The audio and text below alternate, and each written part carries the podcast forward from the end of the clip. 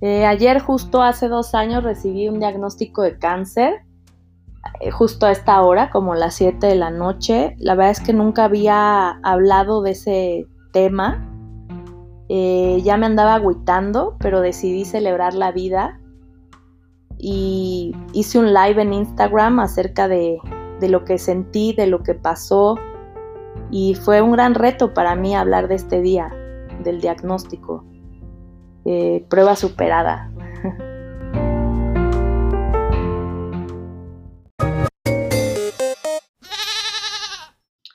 Ok, yo empiezo quimioterapia en agosto del 2019. Me acuerdo que a mí, Paulina, se me cayó el cabello al final del primer ciclo, justo antes de ir al segundo. En octubre, que es el mes rosa a nivel mundial, en este mes se hacen campañas por todo el, por todo el globo terráqueo para este, concientizar y prevenir el cáncer de mama. Y recuerdo que una muy buena amiga mía del TEC que tuve, Eva, me invitó a participar en una campaña en su, en su empresa. Ella trabaja en SC Johnson, que es una compañía transnacional eh, de consumo masivo. Y pues yo me acuerdo que fue la primera vez, nunca había hecho algo así. Eh, había algo que me emocionaba mucho, pero a la vez tenía cierto nerviosismo. O sea, me acuerdo que le preguntaba a Eva qué quería que yo dijera, cuánto tiempo quería que me tardara, si podía o no decir groserías, porque ya ven que este tema de compliance y y todo este protocolo en las compañías globales, pues es un poco estricto. Y yo me acuerdo que Eva, buena onda, me dijo, tú fluye, tú sé cómo eres y solo comparte tu historia, ese es el objetivo. Entonces, me acuerdo que ese día, la verdad es que estaba emocionada, llegué a, ahí es un edificio en reforma y pues ya saben, el, este tema de llegar y registrarte y te toman una foto y tu ID todo esto, una anécdota chistosa de ese día fue que la señorita de la entrada me dice que pues que por seguridad y temas del edificio no podía entrar con gorro, que me lo quitara, ¿no? Entonces le dije, sí, cómo no, Entonces me lo quité y como a los dos o tres minutos vuelve conmigo y me dice, oye, discúlpame, puedes usar tu gorrito. Entonces, pues nada, le sonreí y la verdad es que se me hizo muy chistoso porque como que sí le dio pena. Había días que la verdad sales al mundo como paciente de cáncer muy empoderada y no te importa. Yo ese día di mi testimonio peloncita y, no, o sea, yo me sentía bastante cómoda. Eh, había días que no, obviamente, y que quería pasar desapercibida y me ponía gorro o peluca o lo que fuera, ¿no?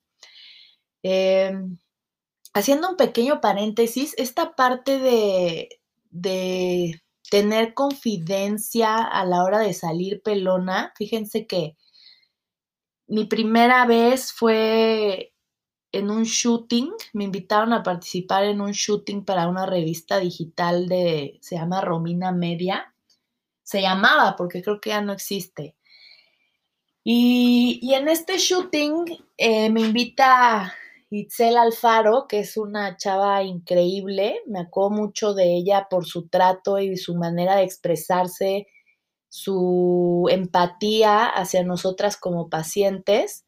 Ese día conocí personas maravillosas que al día de hoy algunas son mis amigas.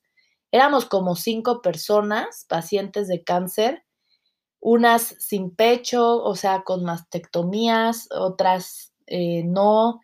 Y me acuerdo que nos, nos, maquillaron, les iba a decir que me peinaron, pero pues no, porque iba peloncita. Eh, a ella sí.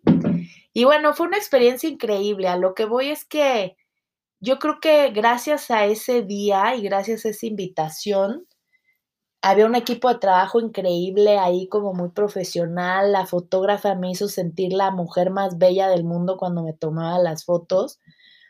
el perro bichi, famosísimo, también, este, todos unos tipazos.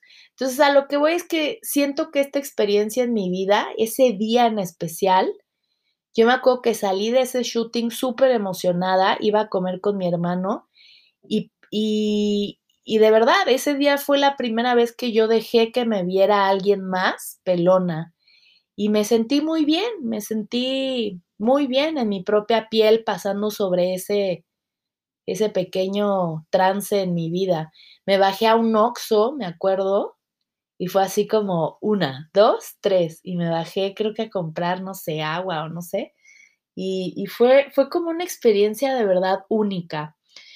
Volviendo un poco al tema, a partir de esa experiencia que di mi testimonio en esta compañía Godín, no sé de dónde me salió un, speech motivacional al final de, de mi historia.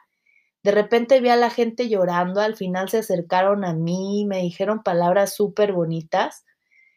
Y pues yo, la verdad, platicando con Eva, caminando hacia, hacia el lobby otra vez, pues le, compartí que me había gustado muchísimo hablar y, y, hacer eso que hice ese día. Yo creo que Eva no dimensiona, de verdad, se lo he dicho, hace poco se lo recordé, pero ella no dimensiona realmente lo que ese día, a partir de ese momento, surgió en mis demás días, ¿sabes?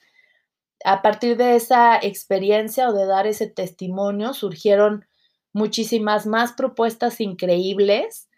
Eh, fui a dar mi testimonio a Grupo AXO, ahí eh, como en una onda mucho más eh, motivacional para equipos de ventas. También esa parte me gustó mucho porque le quisieron dar este giro, pues padre, porque al final también trabajé yo en, en, un corporativo y sé cómo son y etcétera, ¿no? Entonces sentí mucha compatibilidad. Eh, mm, por ejemplo, en universidades, con el TEC de Monterrey, mi alma mater, con la Universidad Anáhuac, eh, Laboratorios Rocher, eh, Landsteiner. Fui, fui a, muchos lugares a, platicar mi historia y a dar mi testimonio, obviamente con la bandera muy en alto de la importancia de prevenir y de detectar a tiempo este padecimiento, ¿no? Recuerdo una, en una ocasión, igual en octubre, me invitaron a la Fórmula 1 y me dio muchísima pena porque obvio no pude ir porque ese día, un día antes, eh, tuve mi quimio y la verdad es que amanecí, o sea, no me podía ni levantar de la cama. Eh, estaba tremendo, entonces no había manera de llegar al evento. De repente como paciente de quimioterapia, es, muy difícil tener una agenda un calendario.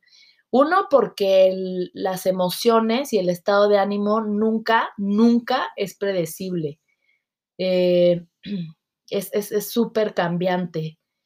Y dos, en mi caso, yo hubo en dos ocasiones que llegaba a quimioterapia, a sala de quimioterapia y no podía tomar mi ciclo por un tema de neutropenia que es una afección por, por el tema del tratamiento en glóbulos blancos y necesitas unas inyecciones en la columna de vitaminas y un rollo, ¿no? Entonces, eso mueve tu calendario y patea todo, todo lo que está al frente, ¿sabes? Entonces, mueve todo y, y no hay manera de tener una agenda. Entonces, bueno, volviendo al tema, en esa invitación de Fórmula 1, la verdad sí me dio muchísima pena, pero pues no había, o sea, no, ni siquiera para hacerlo vía Zoom, o sea, no. Todo esto fue antes de pandemia. Durante la pandemia también me tocó hablar por ahí en algunas eh, sesiones de, de Zoom y de FaceTime y estas cosas. Entonces, bueno, al día de hoy la verdad es que como ya comenté, me encanta ayudar a cualquier ser vivo, sea perro, gato, niño, personas adultas. Últimamente ha habido mucho clic con mujeres con y sin cáncer. Eh, creo que he encontrado una gran pasión de inspirar e impactar la vida de otras mujeres eh, en etapas quizá de emprendedoras, filántropas, igual sobrevivientes de cáncer o que están en un proceso de cáncer, activistas. Entonces, bueno, al final del día, viva guapa y bendita, estuve pensando varios días y varias, eh, en varias semanas me tardé en hacer este, este capítulo porque no, no, pues no, no aterrizaba mucho qué onda con, con viva, guapa y bendita, pero bueno, al final del día creo que toda mujer es viva por estar sana, por, capaz, por ser capaz de inspirar, eh, por eh, ser capaz de crecer en cualquier área de la vida, por la importancia del amor como pilar o eje central en amor propio, amor a los amigos, a la familia, a la pareja, un tema de nutrición, ¿no? De qué estás nutriendo tu cuerpo, tu mente, tus emociones en el ámbito personal, salud y bienestar. Y bueno, también guapas, todas creo que somos guapas porque la belleza emana desde adentro, ¿no? Porque puedes dejar huella con tu esencia en el mundo. Claro que también ayudan las herramientas de moda y belleza para empoderarte físicamente y conectarte con el mundo. Eh, hace dos días recibí un, regalo de cumpleaños adelantado de mi gran amiga Araceli, que en algún momento fue mi jefa en, mi vida Godín.